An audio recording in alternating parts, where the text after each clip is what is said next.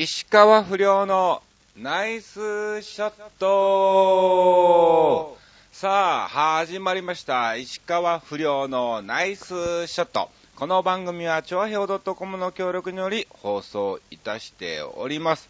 さあ、またまたまたまた2週間があっという間に過ぎまして、今日がですね、えー3月の21日更新ということでございますがね、まあ、あの、だいぶね、えー暖かくもなってきて、まあ、花粉症の方もだいぶね、出てきたんじゃないかなと、えー思う今日この頃でございますが、まあ、の、3月7日からまた2週間ね、ざらっとお話をさせていただきたいと思いますけど、あのーいろいろあったね。本当にこの2週間はね、非常に密度の高い2週間だったんじゃないかなと。まあ、いろんな経験も本当にさせていただいたのでね、いやもう、うん、楽しかったですね。まあまあ、じゃあ、じゃあ簡単に、えーいきたいと思います。えー3月7日からなんですけども、まあ、あの6日ね、はい、爆笑の王子様っていうライブがありまして、まあ、その前に更新がしたので、えーそのお話ができなかったんですけども、毎回毎回定期的にやられてるライブで、オフィスプラムっていうところがね、主催なんですわ。うん。ほんで、まあ、あの、宇頂天馬場とかね、まあ、まあ、一応あの、役者的な感じの事務所なんですけども、お笑いライブもやってて、まあ、あの、毎回毎回ゲスト扱いでですね、唯一石川不良をゲスト扱いで呼んでくれるライブじゃないかなと、えーいうぐらいの、え場所でございまして、それをもうレギュラー的な感じで、えレギュラーのゲストで呼んでいただいてるんでね、非常にありがたいライブなんですけども、あの毎回僕と一緒に、そのゲストに出てるのが、冷蔵庫マンなのね。わはは本舗の。あのー、段ボール芸人とも言われてますけど、うん、段ボール芸人ってどんなやねんみたいな、え感じなんだけどね。あのーまあまあ、あの、冷蔵庫マンですわ。はい。ちょいちょいちょいちょいテレビなんかも出演されてますから、えー知ってる方はね、知ってると思うんですけども、うん。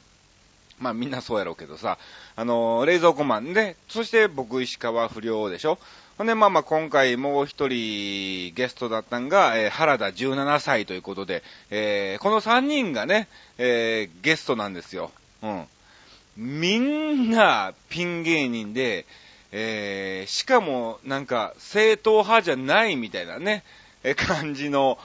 えーゲストばっかりみたいな感じだったんですけども。いやでも本当にね、非常に楽しいライブですね。で、終わってから必ずですね、まあ、の、打ち上げなんかもして、えー世界の山ちゃんっていうね、居酒屋の方に行かしてもらうんですけどもね、まあ、そこでいろんな、えー話をしてね、えーまあ、あの、冷蔵庫マンさんも、もう先輩っちゃ先輩ですわ。うん。一応そうだね。で、原田さんもまあまあ似たような感じでもまあみんなそこそこそこそこやりつつみたいな、え感じで、まあいろんなアドバイスをしたりとかですね、えーいろんなアイデアをこう出し合ったりしてですね、えーちょっとまた新しいネタなんかも、えできまして、え次回がね、4月の20、えー何日だっけな、24日かにあるんだけども、その時に一応冷蔵庫マンがアドバイスしてくれたこういうネタ作ればっていうのをやりますから、うん。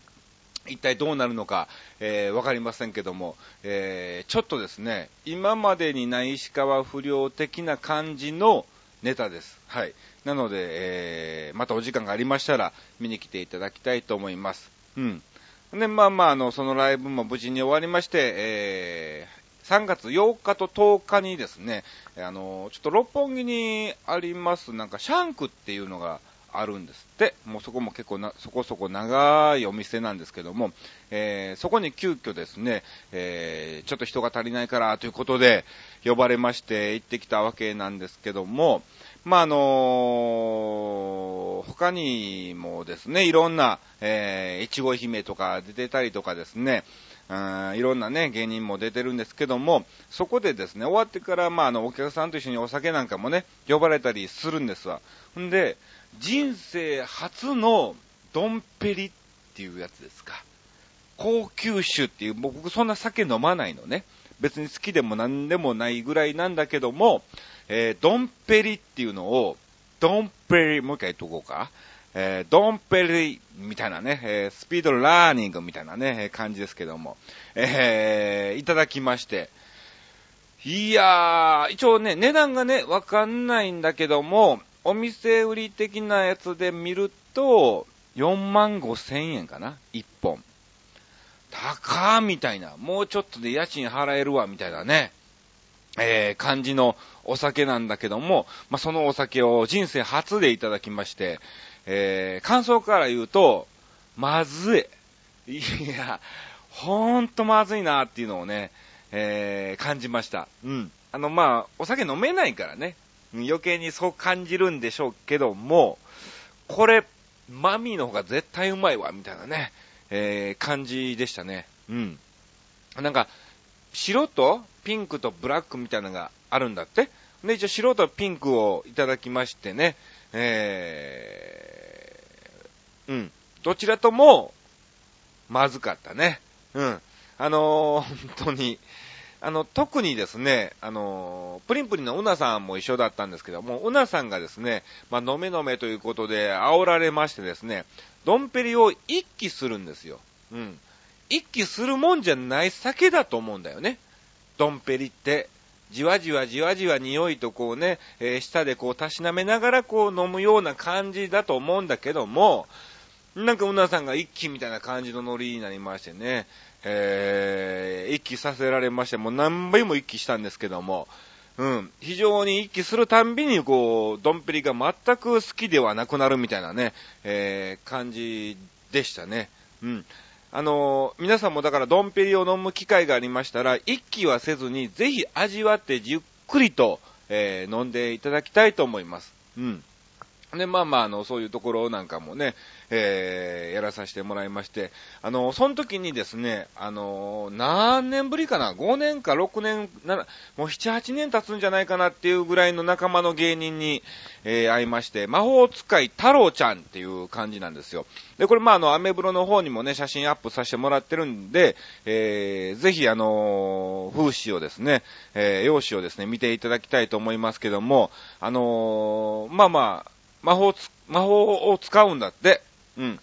魔法を使う芸人さんですわ。うん。そんな大した魔法じゃないんだけどもね。うん。あのー、そういう魔法使い太郎ちゃんに久しぶりに会ったんですが、あの、来た瞬間に、なんだろう、え、もう衣装着てきたみたいな感じの格好なのね。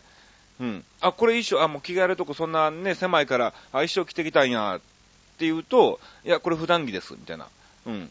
これ普段着です、みたいなね、えー、感じで言われまして。で、場所があの、六本木だったんでね、えー、みんなにじろじろじろじろ本当に見られたんですって。ほんで結構あの、ね、外人、外国人の方もね、えー、いらっしゃるので、えー、声なんかもね、えー、かけられたみたいで、え、魔法使い太郎ちゃん見て、えー、3月ですよ。うん。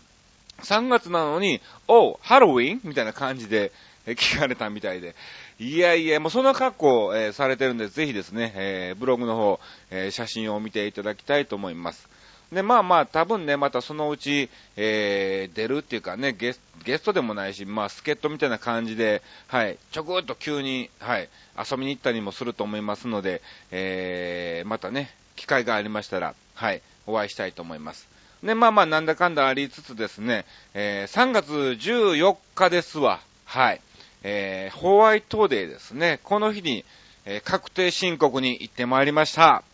いやー、やはりあの、私もね、あの、芸能人ですから、うん、えー、それなりのね、ちゃんとした納税をね、しなければいけないと、うん、えー、国民の皆様から、うん、えー、喜んでいただいて、えー、お金をいただいてる、えー、仕事ですからね、えー、ちゃんと国の方にも、えー、納税をね、え、しなければいけないということで、行ってまいりました。あの、3月14日が最後なのね。いやー、あのー、3月14日から始まるのかなと思ったら、うん。そうだよね。えー、4月1日がもうね、新年度を迎えるわけですから、えー、それまでにね、やらないといけないわけで、えー、3月14日が最終日ということで、非常に混んでましたね。あの、一応バイクで行ってきたんですけども、うん。あのその税務署にも駐車場はあるのね。うん、車を止める。でも、もう、その車の駐車場がもう満員で、なんだろう、100名、50台ぐらいか。50台ぐらいずっと駐車場の空き待ちみたいな感じで、えー、車が並んでましたね。まあ、僕はあの、バイクだったんで、スースーと抜けてですね、あの、はい、バイク置き場も専用の場所があったんで、えー、そこに止めてスッと行ってきたわけなんですけども、うん。あの、去年も、行ってき、去年からかな、正式にちゃんと、その確定申告っていうのをね、えー、いろんな領収書を持っていきつつね、えー、やらせてもらったんが、はい、えー、最初だったんですけども、あの、非常になんかね、いろいろ勉強になりますね。うん。あの、去年もね、確定申告の時にお話をさせてもらったんですが、一応期限が3月14日でしょ。これは、納税をする人のみの一応期限なんですよ。うん。えー、だから、税金を納めなければいけない方の期限が3月14日なんですね。うん。で、それを超えると、まあまあ、多少は大丈夫なんでしょうけど、うん。あの、納税ミスとかね、うん、えー、そういうので追徴課税があったりとか、えー、そういうのもね、えー、あるみたいなんですが、一応、納税をされる方は3月14日が期限で、え還付金税金が戻ってくる方、うん、は、3月14日以降でも、いつでも大丈夫なんですって。うん。だから、あの、その、来年度中っていうかね、まあ、あの、4月入っても大丈夫ですし、えー、その年度中内にやってもらえれば、えー、大丈夫ということなんで、まあまあ今後ね、ほら、今年は利益が上がらなくて、えー、納めた税金を少しでも返ってくるっていう方はですね、えー、まああの3月14日以降でも大丈夫ということなんで、えー、まああのね、やはり3月入ってね、申告の期間になってくると非常に、はい、えー、税務署の方も混みますから、うん、まあ若干ね、ずらしちゃってもいいのかなと思っております。うん。で、まあ、あの、私、石川不良もですね、えー、事務所からギャラをいただきまして、えー、事務所もちゃんと申告をしておりますので、えー、税金を引かれてるわけですわ。で、まあまあ、あのー、計算しました領収書をね、えー、ずっと貯めてましたし、まあ、あの、ヨネックスの衣装なんかも買ったら衣装代として、えー、させてもらったりとかですね、あのー、ちょっとした化粧品なんかもね、はい、えー、全部消耗品としてね、えー、落ちてしまうのでですね、まあ、あの、それを計算した結果、えー、前年度の石川不良の、えー、売り上げは完全にマイナスでしたね。いや、本当に。情けないっていうのをね、非常に感じてしまうんですけども、うん。えー、ちょっとですね、えー、残念ながら今年は、えー、税金を納めることができなかったんで、まあいろんな買い物をして、えー、消費税だけでもですね、えー、納めていきたいなと思っております。はい。まあ、の、皆さんもちょっと勉強になったでしょ？うん。だから納税をする人は3月14日まで。ほんで、まあ、還付金が戻ってくる方はそれを過ぎちゃっても OK ということなんで、えー、あ、今年税金戻ってくるのに、申告の時期終わっちゃったっていう方もですね、全然間に合うみたいなんで、はい、えー、ぜひ、はい、戻ってくるもんにはね、本当にありがたいことですから、またその分をですね、えー、また循環させてですね、えー、日本の利益に上げてもらえれば、えー、またまたどっかでね、えー、稼ぐようになってからね、国には恩返しすればいいわけですから、はい。うん。あの、言っていただきたいと思います。さあ、ということで、まあ、あの、確定申告をしてきたわけなんですが、まあ、あの、ちょうどその日にですね、親戚のおばちゃんから、えー、連絡がありまして、残念ながらですね、まあの、僕の実の祖父ですね、僕のお父さんのお父さん、なんか、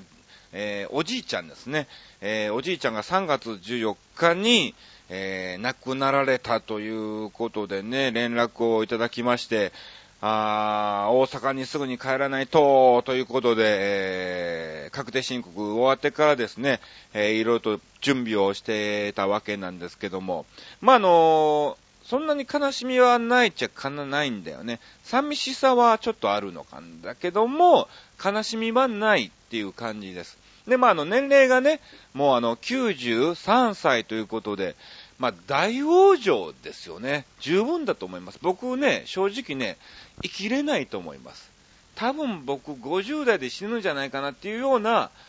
感じですわ。うん。あのー、もう20年ぐらいしかないやん、みたいな感じなんだけども、前の時も、前ちょっとだから、夏だわね、半年ぐらい前、夏にね、親戚の、えー、おっちゃんが亡くなられたということだったんだけども、やはりあの、僕の本当に親戚の、えー、兄弟ですか？うん。あの、僕のお父さんの兄弟は、ほとんどもう50代なんですよね。50代で亡くなってる方が、亡くなる、もうそれ以降はもうね、あの、続いてますけど、えー、亡くなられた方はみんな50代なんですよ。えー、お父さんの一番下の弟なんかは59歳。ね、下の、えー、妹なんかは、えー、56歳かな。で、僕のお父さん51歳ということで、まあ皆さん本当に50代で残念ながら亡くなられてるのでね、うん。えー、ちょっと僕自身も非常に不安な感じなんだけども、まあまあ大往生だったんで、はい、本当にね、えー、寂しさはありますけど悲しみはないみたいな感じでしたね。で、まあまあ、あのー、すぐに大阪に行く準備をしましてですね、えー、翌日の、えー、3月15日にですね、え大阪に行ってまいりました。うん。新幹線に乗って行ってきたわけなんですが、まあ、その日がお通夜で、えー、そして翌日の16日が国別国別式ということで、えー、無事に滞りなく、えー、済ませてきたんですけども、あのまあ、まあ、そういうことをですね、ブログとかツイッターなんかでもね、えお話はさせてもらってるんですよ。なら、するとですね、え友達からメールがありまして、大阪に行ってる時に、中学の友達ですわ、バイカ中学っていうとこなんだけども、うん。えー、まあ、あの、僕の実家がこの花区なのね。大阪のこの花区で USJ があるとこですわ。はい。ユニバーサル・スタジオ・ジャパンがあるとこなんですけど、で、まあ、そこのね、この花区には3つの中学があるのね。この花中学と、えー、春日出中学と、で、梅花中学っていう3つの中学があって、僕が梅花中学なんですよ。ほんで、まあ、あの、大阪の中では、えー、その3つの中学校を、えー、この花区の3つの中学校を合わせて、このカスバカって言われてる中学なんですわ。うん。そういう、えー、中学校のね、友達からメールがありましてですね、えー、大阪に帰ってきてるんやって、みたいな感じで、えー、今日みんなで夜飲み会するからおいでよ、みたいな感じで、え連絡をいただきましてですね、いや、その友達には伝えてないのね。今大阪に向かってるとか一切伝えてないんだけども、まあ、あの、ブログを読んでくれてるみたいでですね、え、見つけてもらって、え、誘われたわけなんですが、いや、非常にね、あの、懐かしいね、中学だから、卒業したんが、えー、13、14、15歳か？うん、15、6歳になるわけですわ。な？で、本当に、僕東京来てからですね、その大阪の友達っていうのは、あまり、うん、なんだろう、遊んだりもしなかったんですね。もちろんちょいちょいちょいちょい大阪なんかも帰ってましたけど、まあ、あのー、ね、えー、お母さんなんかもね、いてますし、あとね、えー、師匠なんかもね、大阪にいてるわけですから、やはり大阪に帰ったら、えそっち優先で、え会いに行ったりもね、えさせていただいてたので、その大阪の友達に会う時間っていうのはほとんど、えなくてですね、あのー、まあ、あのー、その居酒屋に行ったらですね、9人の、はい、友達が集まってまして、うん。約ですね、本当に20年ぶりに会う友達に再会しましたね。いや、本当にいいよね、なんか。地元の友達っていうのはね、非常になんか楽に、えー、接することができてですね、いや、本当にちょっとね、あの、普通の、なんかね、何の面白みもない話をしてるわけなんですけども、えー、まあまあね、共感される方もね、いらっしゃると思いますが、えー、会いましたね。うん。会いましたよ。うん、それだけなんだけども、いやでも本当にね、あの、懐かしい友達に会いまして、まあ、あの、その友達らは定期的にね、えー、集まってるみたいで、うん。まあ、また、必ず大阪帰ってきて時間があるときは、前もって連絡してもらえれば、その日にみんな集合してもらえるということなんで、はい、また会ってお話なんかもさせていただきたいと思いますが、あのー、同級生ですから、みんな36、7ですわ。ねいやー、なんも変わってないね。ひ、なんかね、見れば、あ、ああ、あれやん。ああ、あれやん。みたいな感じで、えー、わかるような感じだったんでね、なんか非常に嬉しく思いますし、うん。まあまあ、友達曰く、別に自分は変わってなく、ただ、周りが変わっただけっていう、まあ、環境がね、うん、家庭を持ったり、えー、ね、うん、どこどこに引っ越しして、えー、ね、うん、大阪を離れたりとかね、そういう周りが変わっただけであって、えー、やはり、ね、中学の友達はみんな友達やで、ということで、うん、非常になんかね、えー、ありがたいなと思ったんですが、あの、その中にですね、非常に面白いやつがいてまして、まあ、あの、なん、なんだろう、喋り方がすごい変なのね。なんか特徴のあるへ、なんかまあっていうか、テンポっていうか、うん、確実に日本語もおかしいやろ、みたいな。まあ、伝わるけども日本語おかしいみたいなね、えー、そういう友達がいてまして、あの、まあ、日和って言うんですけどね、よく日和って呼ばれてるやつなんですけども、うん。えー、まあ、あの、そいつもいててですね、あのね、中学の頃からそういう子だったのね。ほんで、いざ36になって、まあまあ、お話、ね、話なんかもしたわけなんだけども、何も変わってない。喋りの間とか、テンポとか、喋り方とか、トーンとか、あと、なんやろ、えー、ちょいちょい間違える日本語とか、えー、その言葉のチョイスとか、うん、何も変わってなかったね。なんかもうそれをね、聞いて嬉しいやら面白いやらみたいな、えー、感じだったんで、ちょっと日和にはね、できればそのうちこの番組のゲストに来てほしいな、みたいな、普通の子なんだよ。普通の子なんだけども、えー、来てもらいたいなと、えー、いうふうに思いましたね。で、まあ本当にいろんなね、葬式終わってから、えー、ちょこっとだけ時間もあったんで、えー、いろんな方にも会いましてですね、えー、本当に、え楽しい時間を、え過ごさせていただきました。うん。え懐かしい場所なんかもね、え行ってきたりとか、えしまして、うん。いろんなお話もね、させてもらったんですけども、で、まあまあ帰るときにですね、16日、え18の夜に帰ってきたんですが、まあ、あの調べたらですね、師匠が、あの、通天閣の下の劇場にあります、天劇っていう、今、あの、小食芸能がですね、えー、土曜、日曜、えー、やっている劇場がですね、ありまして、えー、天劇の方に、えちょうど、え師匠がね、鳥で横山隆史氏が出演されてまして、まあ、他にも坂井国を通るとかですね、あと、三郷見ゆるとかですね、あとあの、仲間の芸人で、先輩とね、後輩に当たるんですけども、えー、赤月秋尾明っていうのがね、いてまして、えー、せっかくなんで、時間もありましたから、えー、師匠に会いに行こうということで、えー、通天閣の方に行ってきたわけなんですけども、あのー、ね、秋尾明も何も変わってなかったね。ただ、あの、明がね、あの、会った時は、非常に男前っちゃ男、まあ男前じゃないっちゃないんだけども、まあまあまあ、あの、今風なイケメンじゃないよ。今風なイケメンじゃないんだけども、まああの、その当時、もだからに、15年ぐらい前かな。うん、そんぐらい前のお笑い界では男前やったんちゃうかなーっていうぐらいですけども、だったんだけども、今ね、楽屋でね、ちょこっと話して、ちょっと出番終わってからね、あの、アキラが着替えてたんだけども、すんごいデブ。どうしたんみたいな。ええー、みたいな、えー、感じになって、逆に、まあ、俺の方が細いんちゃうかっていうぐらいのね、うん、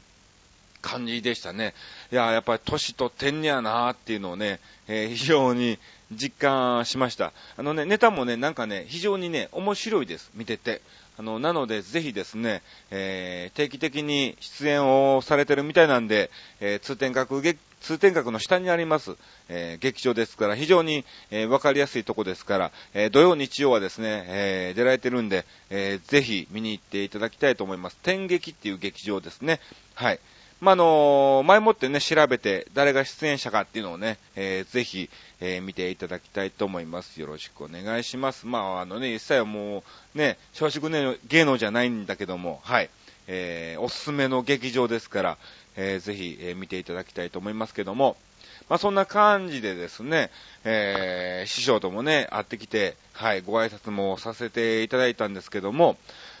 いや、本当にね、あの、師匠からね、非常にね、嬉しい、えー、言葉をいただきましたんで、えー、ちょっとですね、あのー、せっかくですから、はい、読まさせてもらいたいと思いますけども、あのー、まあ、師匠終わってからですね、新東京ね、えー、東京じゃない、新幹、新大阪行って、新幹線に乗ってからですね、師匠ありがとうございましたと、えー、今新幹線乗りました、みたいな感じで、えメールをさせてもらいましたら、え師匠からですね、えこのような、はい、返信が返ってきました。うん。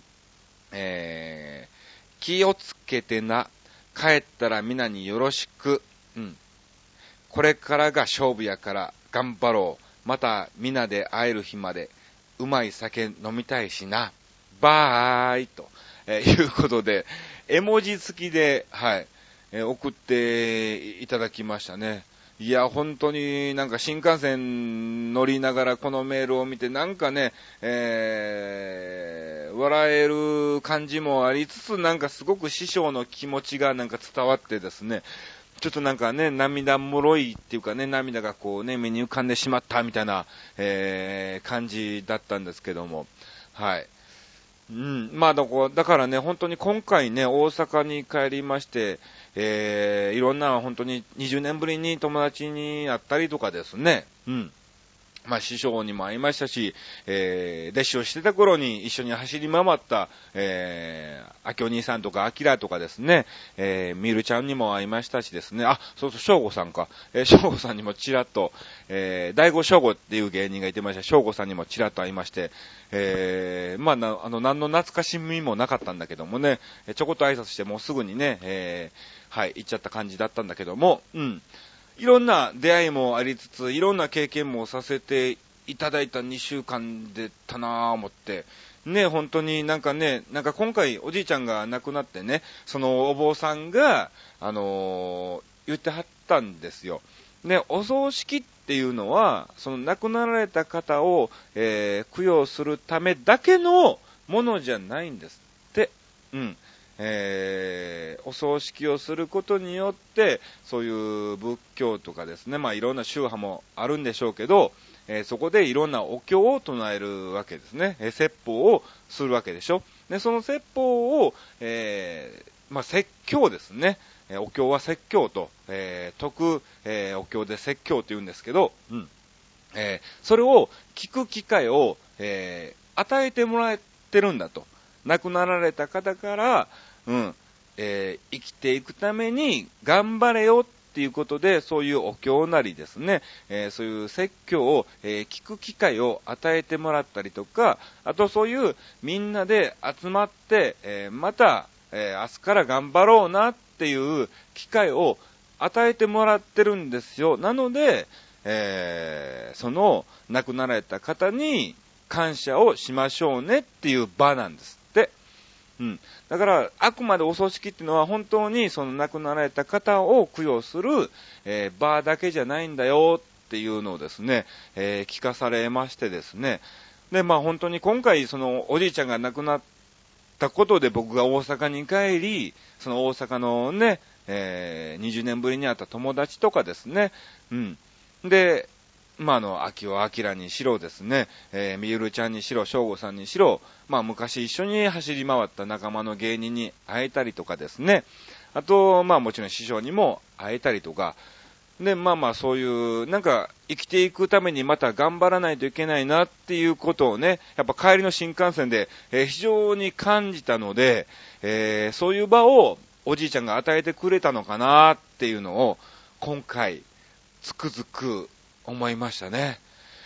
いや、なんか俺、すげえいいこと言うてるみたいなね、えー、感じ今、なっちゃってるんですけども、なんか、自分に寄ってるようなね、感じですけどもね、いやいや、恥ずかしい。いや、ちょっと恥ずかしいみたいな感じなんだけども、うん。まあまあ、本当に、えー、だからそういう場らしいので、ぜひ皆さんもね、はい、えー、亡くなられた